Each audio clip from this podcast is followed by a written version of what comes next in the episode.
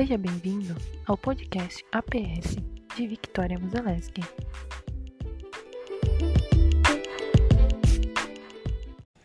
O assunto de hoje é sobre a organização sindical. Irei fazer uma sistematização breve para que o entendimento seja de fácil compreensão. Tem-se como as definições, uma das mais benquistas acerca de sindicatos seriam entidades associativas permanentes, tal qual representam uma classe ou um grupo de pessoas, logo, uma organização social constituída, segundo o princípio da autonomia privada coletiva, para defender os interesses trabalhistas e econômicos dessas relações, desses grupos sociais abrangidos. Neste contexto, a partir dessa concepção de associação sindical prevista na CLT, que leva em conta a noção de categoria profissional diferenciada e de trabalhadores autônomos, além da categoria dos empregadores, chamada econômica, conforme explicita o artigo 511 e seguintes, pode-se inferir uma definição legal desse sujeito de direito coletivo trabalhista. De um lado, tem os sistemas sindicais, que é as formas de estruturação sindical dos trabalhadores. Sindicatos esses que agregam trabalhadores, sejam por ofício ou profissão, seja por categoria profissional, por empresa ou por ramo, ou segmento de atividade empresarial. Por outro lado, tem-se a contraposição em dois moldes, unitarismo ou pluralismo sindical, dos quais o primeiro abrange o sistema jurídico de sindicalismo único representativo de trabalhadores, que é imposto por lei, e no segundo molde, um molde jurídico não impositivo, não unitário, mas plural, viabilizando a pluralidade sindical. Para ter-se as agregações de trabalhadores, tem-se quatro padrões no sindicato, sendo a primeira denominada de associação diferenciada, enquadramento de sindicatos horizontais, os quais agregam trabalhadores em vista da sua profissão ou função diferenciadas por força do estatuto profissional especial. O segundo refere-se a sindicatos que agregam em virtude de sua categoria profissional, sendo uma expressão socialmente elementar, composta por similitude de trabalho ou da profissão em comum em situação de emprego em atividades econômicas similares ou conexas.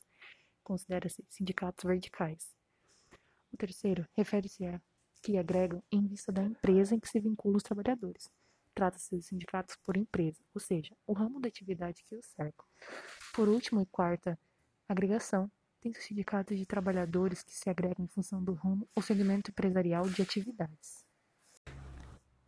Para a formação de entidades cujas formas são fixadas em lei, são três: os sindicatos, federações e confederações, sendo sindicatos associações bases de primeiro grau que reúnem empresas e trabalhadores de mesma categoria ou em vários municípios, no estado ou nacionalmente, aos quais cabem pela proximidade com os trabalhadores que desenvolvem papel mais atenuante. Nesse grau, a negociação coletiva é a atribuição do sindicato. Já as federações e confederações são as associações de segundo grau ou de cúpula. Assim seria um grupo de sindicatos podendo fundar uma federação, assim como determinado número de federações pode criar uma confederação, surgindo assim as pirâmides sindicais nacionais. Vale lembrar que a federação e a confederação não possuem legitimidade para atuar diretamente na negociação coletiva, que é de competência originária dos sindicatos, exercendo essas funções subsidiárias na falta, figura-se na atuação da negociação. No que tange à autonomia organizativa dos sindicatos, a famigerada liberdade sindical, ela é concebida em cinco dimensões, através da liberdade de associação, a liberdade de filiação sindical, a liberdade de fundação sindical no que tange à autonomia organizativa, liberdade de administração e a liberdade de atuação do ente sindical, sendo tudo isso regulado pela Convenção 87 da OIT, ainda não recepcionada pela Constituição Federal, a liberdade sindical que fundamenta toda a organização da, de atualidade. No mais, que rementa à extensão da sindicância, a Constituição Federal proíbe a intervenção ou interferência do poder público nas entidades sindicais, assegurando também a maior autonomia dos sindicatos, o que declara a Carta Magna também que os sindicatos podem ser fundados independente de prévia autorização do Estado.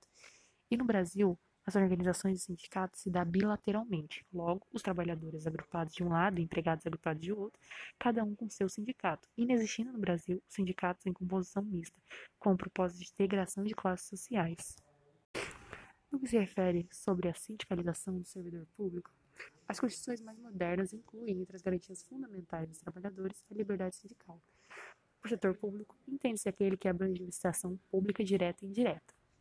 A Constituição Federal de 88 em seus rolos, no artigo 173, traz as características próprias dessas atividades, destacando que a lei estabelecerá o estatuto jurídico da empresa pública e, assim sendo, aplicável a legislação trabalhista a esses entes, não sendo, entretanto, aos órgãos de administração pública direta, autarquia e as fundações públicas. Em seu artigo 114, incisos, quando a sindicalização dos funcionários públicos, a Constituição garante ao servidor público civil o direito à livre associação sindical.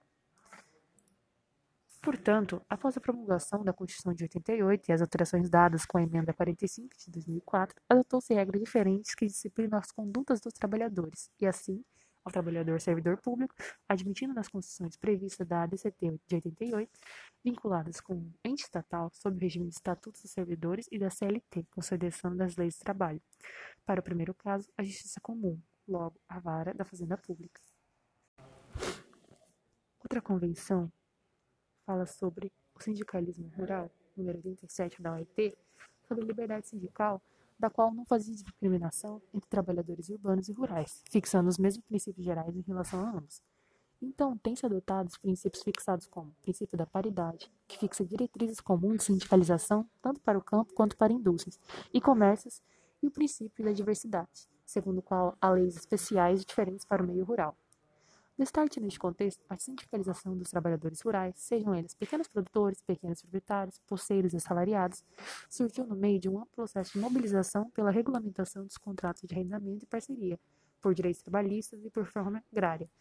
Bandeira essa que atravessou as últimas décadas, tornando-se a égide a principal frente de combate dos camponeses do Brasil.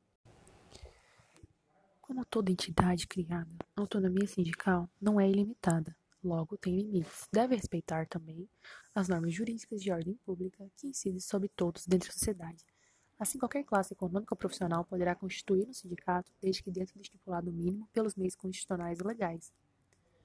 Tem-se uma série de limitações trazidas por essa autonomia, que é a unicidade sindical, que vigora no Brasil a imposição legal de que os sindicatos sejam constituídos conforme as regras estabelecidas pelo poder público.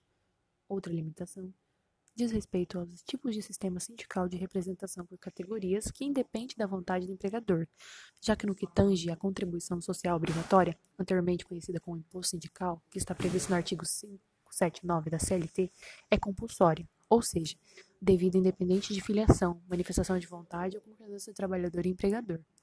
Por fim, a restrição quanto às competências da normativa da Justiça do Trabalho diz respeito à possibilidade dos tribunais trabalhistas criarem normas para determinadas categorias através de dissídios coletivos julgados, que acarreta no instrumento inibidor de greves que desestimula o desenvolvimento de um sindicato mais autêntico, por atribuir ao Estado poder de decisão que poderia ser realizado somente entre as partes ou com intervenção de mediadores ou árbitros. No que tange à administração sindical e à sustentação financeira, o ordenamento jurídico brasileiro os sindicatos são administrados de acordo com seus estatutos, observando as regras estabelecidas nas legislações pertinentes dos assuntos referidos e de acordo com o artigo 522 da CLT. A administração do sindicato será exercida por uma diretoria constituída no máximo de sete e no mínimo de três membros, e de um conselho fiscal composto por três membros, eleito pela Assembleia Geral.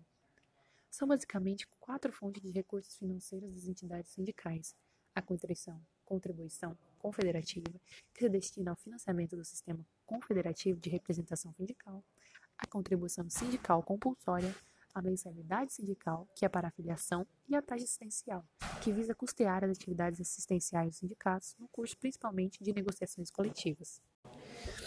E por fim, as garantias sindicais, e muito importantes também.